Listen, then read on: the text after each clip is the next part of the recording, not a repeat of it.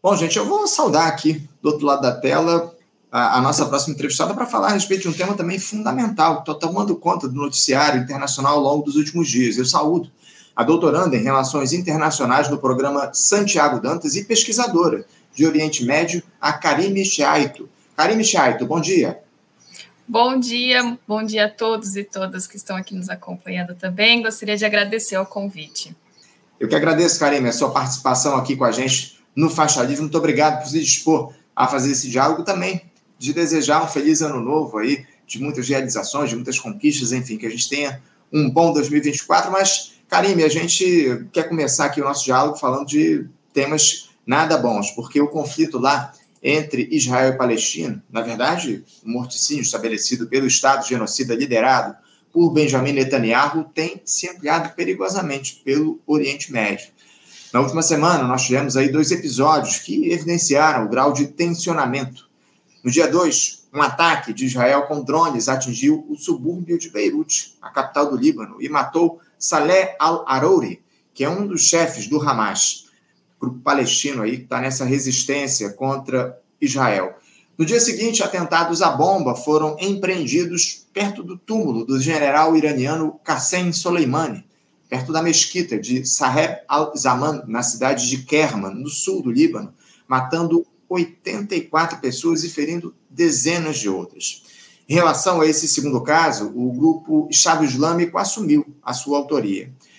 Esses dois fatos acenderam, Karim, o sinal de alerta aí diante da possibilidade de outros atores se envolverem nesse conflito lá no Oriente Médio, especialmente o Irã, tem aí um enorme poderio bélico e se opõe à coalizão liderada pelos Estados Unidos.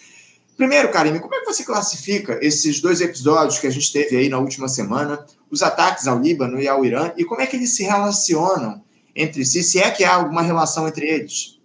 Perfeito, Anderson. É, eu acho que, é, para além desses dois atentados, né, que tiveram uma repercussão é, grande internacionalmente, né, devido a esse medo que está desde o dia 7 de outubro de uma escalada do confronto. É, então, a gente teve no dia 2 né, o ataque ao Líbano, no dia 3 a gente teve os atentados no Irã, e aí eu chamo a atenção para no dia 4, que tivemos também um atentado no Iraque, é, para além das manifestações dos Houthis no Iêmen, né? Então, nesse controle que está tendo no, no, Mar Vermelho, impedindo a entrada de qualquer navio comercial que se suspeite de ter qualquer ligação de amizade ou aliança com Israel. Né? Então, a gente tem esses grupos se movimentando atualmente na região que não coincidentemente são os grupos que compõem o chamado eixo da resistência, que tem como protagonista o Estado iraniano. Né? Então, o Irã ele se mobiliza enquanto o ator que articula com esses grupos é, regionais. Então, esses grupos, né, o eixo da resistência em si, é, eu sempre chamo a atenção pelo, pelo próprio nome, né? Resistência a quem? A esse bloco hegemônico é coordenado pelos Estados Unidos com a presença regional do Irã. Então, esse bloco ele se opõe, né, ele vai fazer esse movimento de resistência, de oposição a essa presença e influência na região. E, e não, como eu disse, não coincidentemente, desde o dia 7 de outubro, esses grupos eles estão mobilizados. Né? Então, o Irã de forma mais indireta, podemos dizer assim, né? O Irã se colocando de, dentro dessa guerra através desses grupos, então a gente não teve até o momento uma atuação direta das forças iranianas, por exemplo, mas a gente tem esses grupos que são apoiados e muitos deles, inclusive, financiados pelo Irã. É, agindo de forma mais direta, né? Sendo o Hezbollah, então, o primeiro deles, né? O primeiro no sentido de ter tido uma atuação direta é, logo no imediato, né, a partir do dia 8 de outubro, o Hezbollah já se declara envolvido é, nesse confronto, nesse atual, enfim, nesse atual processo que a gente tem visto de massacre em Gaza. É, dentro disso, né, partindo da sua, da sua questão, eu a gente tem, teve, né, posteriormente, principalmente após os atentados no Irã, o fato do Estado Islâmico ter assumido a autoria dos ataques, né? É, embora as investigações iranianas ainda estejam acontecendo, porque imediatamente é, representantes do Irã acusaram os Estados Unidos e Israel, e aí depois, posteriormente, o Estado Islâmico assume a autoria. E vale a gente destacar que não é a primeira vez que o Estado Islâmico teria é, exercido algum atentado no Irã, né? Ele aconteceu em 2017, 2018, 2022. É, o Estado Islâmico sendo um grupo autodeclarado muçulmano sunita e que possui na sua ideologia e na sua retórica é, uma narrativa completamente anti-xiita, né, que é o predomínio do governo iraniano. Então, o Estado Islâmico assume a autoria no entanto, as investigações no Irã estão acontecendo por conta de algumas divergências, né? Porque o Estado Islâmico ele afirma que foram dois homens bombas, mas o Estado iraniano afirma que houve um homem bomba. No entanto, a outra bomba ela foi uma bomba de acionamento é, remoto, né? Então, por conta dessas divergências, é, as investigações iranianas continuam acontecendo. Então, a gente vai ver o desdobramento disso. São dois casos que aconteceram paralelamente, no entanto, num mesmo contexto, né? Então, dessa, desse temor de uma escalada regional, é, principalmente no Líbano, que há, há, em torno de três dias a intensificação dos ataques tem escalado, isso é um fato. É, no entanto, a gente observa ainda alguma resistência do Hezbollah em assumir de fato uma frente de, de combate, né, abrir uma nova frente de guerra, ao contrário do que, pelo menos, o ministro da Defesa de Israel, e aí a gente precisa destacar que o governo interno de Israel está tendo divergências, né? Então, o general fala alguma coisa, o ministro da Defesa vai e fala outro, o pronunciamento do Netanyahu é outro, então eles estão tendo esses problemas internos. É, no entanto, vou falar especificamente do, do ministro de Defesa israelense, que tem declarado que está preparado para abrir uma nova frente com o Hezbollah. Isso acaba abrindo alguns pressupostos, né, ou algumas hipóteses, melhor dizendo, que é alguns interesses que Netanyahu teria na manutenção dessa guerra, principalmente devido à sua impopularidade interna e às investigações que estavam acontecendo que poderiam é, ocasionar na sua prisão por envolvimento com corrupção e tudo mais. Então, o prolongamento da guerra, é, segundo alguns analistas que eu também tenho acompanhado, é, seria de interesse do, do governo de Netanyahu para se manter no poder. Então, é, embora eles saibam que abrir uma nova frente com o Hezbollah, que possui um poderio bélico e estratégico extremamente maior do que o Hamas, poderia gerar perdas internas e extremamente significativas. É isso, é isso. Acima de tudo, eu acho que é bem esse quadro que você traçou aqui para a gente, o, o Karim. E agora, a gente vai falar um pouco sobre a atuação, você falou sobre o, o Hezbollah, o envolvimento do Hezbollah nesse conflito que está colocado, o grupo libanês, é o que, de maneira tímida, digamos assim, vinha participando da defesa do povo palestino contra o Estado de Israel, promete intensificar esses ataques aí após o bombardeio da última terça-feira. No sábado, inclusive, já foi dada uma, uma espécie de amostra do que pode vir pela frente, classificada pelo Hezbollah como resposta inicial, um disparo de 62 foguetes, contra um posto de observação israelense ao longo da fronteira entre os dois países. Como é que o Hezbollah pode interferir nesse conflito, Karim, para defender os palestinos? Qual é o poder do grupo que esse grupo tem diante do exército de Israel? Enfim, fala um pouco sobre como é que a atuação do Hezbollah pode influenciar nesse processo de, de conflito lá no Oriente Médio.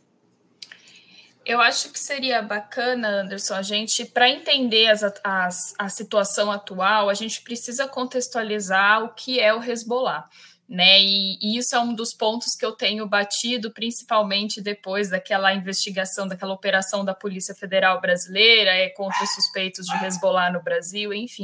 Então, para isso, eu acho que é importante a gente contextualizar o que é o Hezbollah.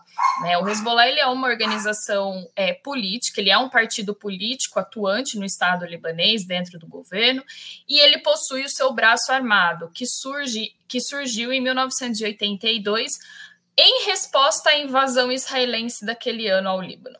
Então, o Hezbollah ele é um grupo que ele surge como seu próprio braço armado se chama, né, de resistência islâmica libanesa. Ele surge como um movimento de resistência à invasão israelense. E desde então, seu braço armado ele é o seu núcleo central, né, tanto seu braço armado como a partir da década de 90 o seu, o seu braço político, né, o seu partido político vai se constituir nessa base. É, então, o Hezbollah ele, ele surge principalmente influenciado, né, os seus membros, influenciados pela Revolução Iraniana, que aconteceu alguns anos antes, em 1979, e vai ter o apoio e treinamento do Irã.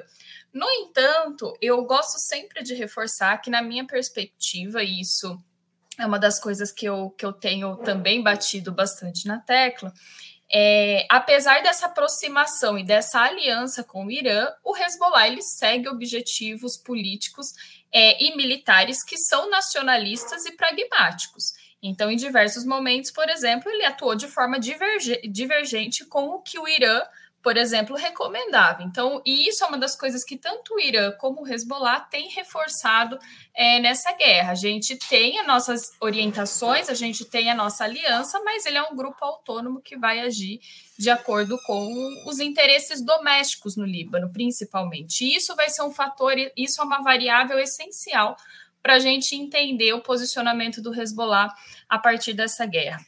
Porque é, inicialmente, né, o objetivo do Hezbollah, ao reagir logo no dia 8 de é, foi tanto para uma demonstração simbólica de apoio aos palestinos, e isso é importante porque nas narrativas eles sempre enfatizam que é a questão palestina, o Hamas é um, um segundo plano, vamos dizer assim, né? Até porque o Hezbollah e o Hamas têm suas divergências também, mas a questão palestina, a causa palestina, sempre foi um pilar central para o Hezbollah. Então, tanto essa manifestação simbólica de apoio, é, como também uma forma de despressionar as violências em Gaza. E esse objetivo estratégico a gente pode dizer que o Hezbollah conseguiu atingir.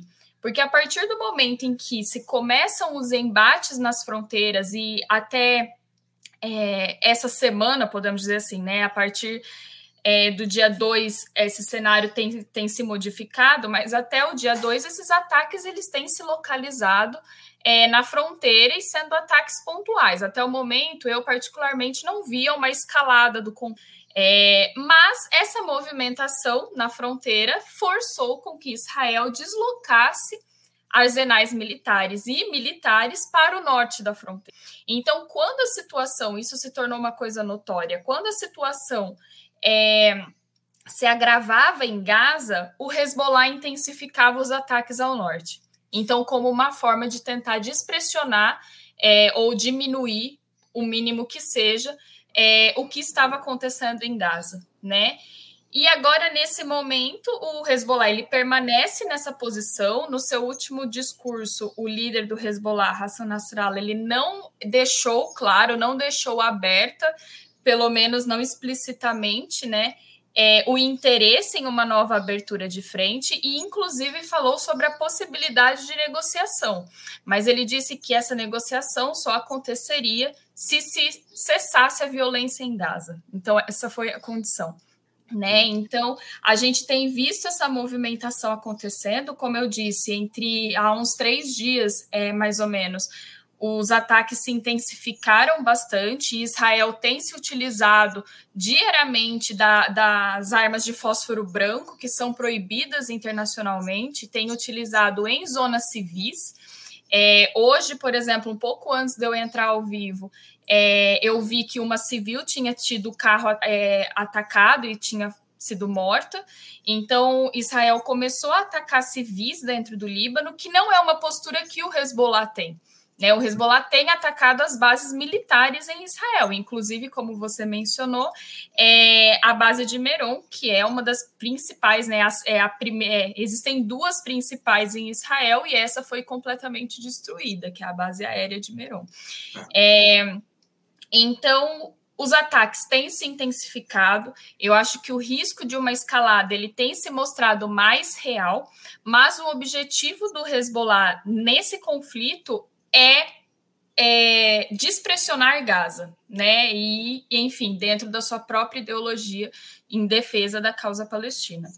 A gente sabe bem, o, o Karim, que os objetivos aí do Estado de Israel diante desse cenário é dizimar o povo palestino. Está colocado isso, não é de hoje. Eu, é, eu queria trazer aqui uma, uma mensagem de um espectador nosso a respeito é, desse episódio que a gente teve no Líbano. Você que é especialista no tema, o, o Karim, o perfil The, The Duda Division diz aqui, ó, é, isso aí do Daesh, né, que é o Estado Islâmico, assumir a autoria desse episódio é uma piada. Claramente o Mossad e a CIA, Mossad, né, o grupo, é, o exército lá de Israel, estão por trás disso. No vídeo, eles sempre mostram o rosto dos suicidas, e neste momento, eles, e aliás, neste caso, eles não mostram, não mostraram. Uh, o Karim, você concorda com essa tese de que essa possibilidade do Estado Islâmico ter é, se colocado como autor desse ataque lá ao Líbano, isso aí, de alguma forma, é uma, uma cortina de fumaça que está construída aí pelo Estado de Israel?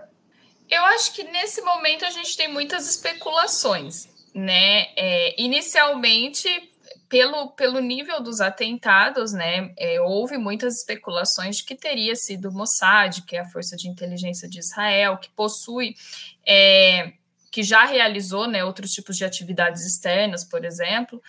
É, no entanto, enquanto, enquanto pesquisador, eu também não posso afirmar né, que, que houve, porque as investigações ainda estão acontecendo. É, existem diversas especulações falando da divergência entre os atentados que são tradicionalmente feitos pelo Estado Islâmico e a diferença entre esses, né? O próprio governo iraniano tem alegado que não recebeu provas de que foi o Estado Islâmico, então eles também estão aguardando essas provas de que tenha sido de fato eles. É, no entanto, a gente está numa névoa, né? Então eu não consigo nem afirmar nem é, refutar que tenha sido de fato uma autoria exclusiva do Estado Islâmico em fazer esse atentado, como eu disse, não teria sido o primeiro, né? É, mas ou, ou se houve influência de atores externos e enfim o Estado Islâmico ele tem se enfraquecido né isso é um fato desde dos últimos anos mas ele segue atuante e uma das coisas que que eu sempre gosto de reforçar é que essas organizações terroristas autodenominadas islâmicas, é, quem são as principais vítimas são os muçulmanos né? Então, os atentados contra mesquitas, principalmente mesquitas xiitas, por exemplo, ela é uma realidade em países africanos, por exemplo, de maioria islâmica, como no Oriente Médio. É... Então, nesse momento, a gente não consegue afirmar se houve de fato uma interferência externa, né, para o Estado Islâmico ter assumido essa autoria, ou não, mas a gente precisa ir acompanhando as investigações que vão se seguir a partir de agora. Seguimos acompanhando, seguimos acompanhando. Agora, o Karime, lideranças aí dos Estados Unidos e Europa estão lá no Oriente Médio essa semana justamente para tentar evitar uma escalada desse conflito. O secretário de Estado estadunidense, o Anthony Blinken, bem como o chefe da diplomacia da União Europeia, o Josep Borrell, estão lá em reuniões com vários atores da região para tentar um acordo aí que evite a ampliação dessas tensões. É, a gente sabe bem, o, o que um dos principais beneficiados por esse conflito são justamente os Estados Unidos, com o aquecimento aí da sua indústria bélica diante desse quadro de tensionamento. Karime, quais são os interesses reais dos Estados Unidos em um arrefecimento dessas tensões, a continuidade do conflito em baixa intensidade, digamos assim, restrito a Israel e Palestina oferece um cenário de maior segurança aos estadunidenses do que uma ampliação é, dos atores envolvidos nessa, nesse conflito? Eu acredito, Anderson, que é interessante essa movimentação né, dos diplomatas e dos governantes é, do governo estadunidense, é, no sentido de que eles querem evitar uma escalada, mas até o momento eles não condenaram nenhuma ação de Israel né? Então, esse é um ponto que a gente precisa destacar. Ele esteve no, no Líbano recém, né, né nesses últimos dias e ele ressaltou a, a preocupação com uma escalada, né? É, disse para o Líbano evitar esse confronto, mas não está do lado oposto, é, repreendendo Israel pelas ações que Israel está tendo. Né, tanto no Líbano como em Gaza. Então, como eu disse, Israel, além de todos os crimes de guerra já cometidos em Gaza, eu acho que isso nesses últimos 90 dias se tornou é, nítido para todo mundo que tem acompanhado minimamente essa guerra. Ele atualmente no Líbano está utilizando também de armas que são proibidas internacionalmente, né? É, então a gente tem esses dois, essa contradição interna, né? De que ao mesmo tempo que diz que não quer uma escalada, também não condena Israel é, pelo, pelo que Israel está fazendo, né? Lembrando que uma guerra ela sempre tem dois lados, então se a gente quer evitar a guerra, a gente tem que dialogar com, com os dois lados, né? Então, nesse momento, eu também acredito que um outro ponto na questão né, de se evitar uma escalada é a repercussão dentro da opinião pública que essa guerra começou a ganhar.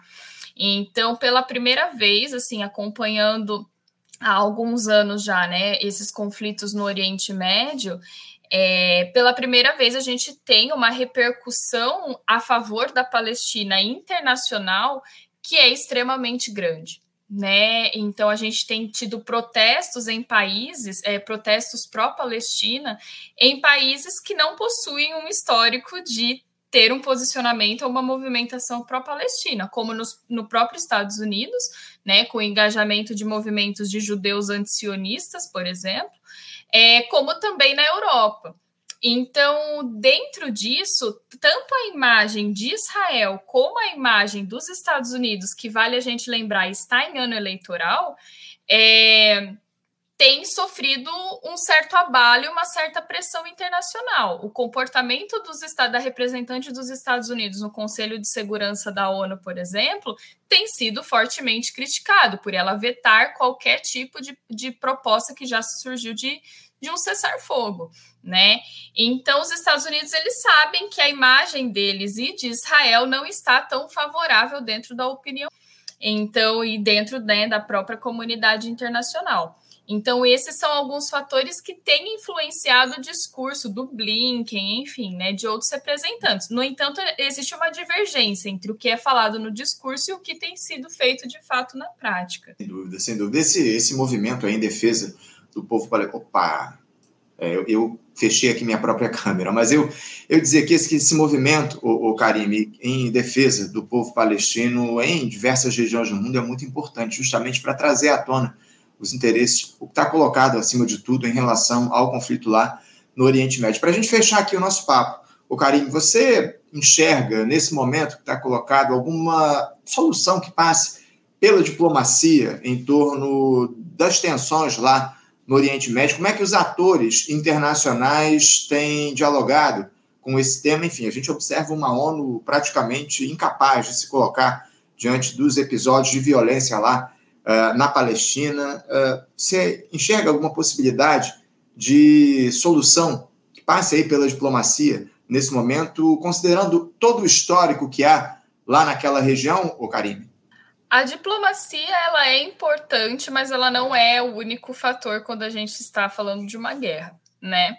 Então, as pressões políticas elas têm sido extremamente importantes. É, e, e, um ponto que eu esqueci de mencionar, mas que também é, é relevante a gente analisar, é que quando a gente fala de uma escalada do conflito, a gente não está falando de uma escalada da guerra interestados, né? A gente está falando do envolvimento de atores e organizações que não são estatais, como os Houthis, como os grupos no Iraque, como é, o Hezbollah e por aí vai. Então, o, esse fato faz com que a guerra tenha um outro caráter, né? com que essa escalada tenha um outro caráter. Quando a gente fala de diplomacia, a gente fala de basicamente diplomacia entre estados, né? que são os representantes estatais.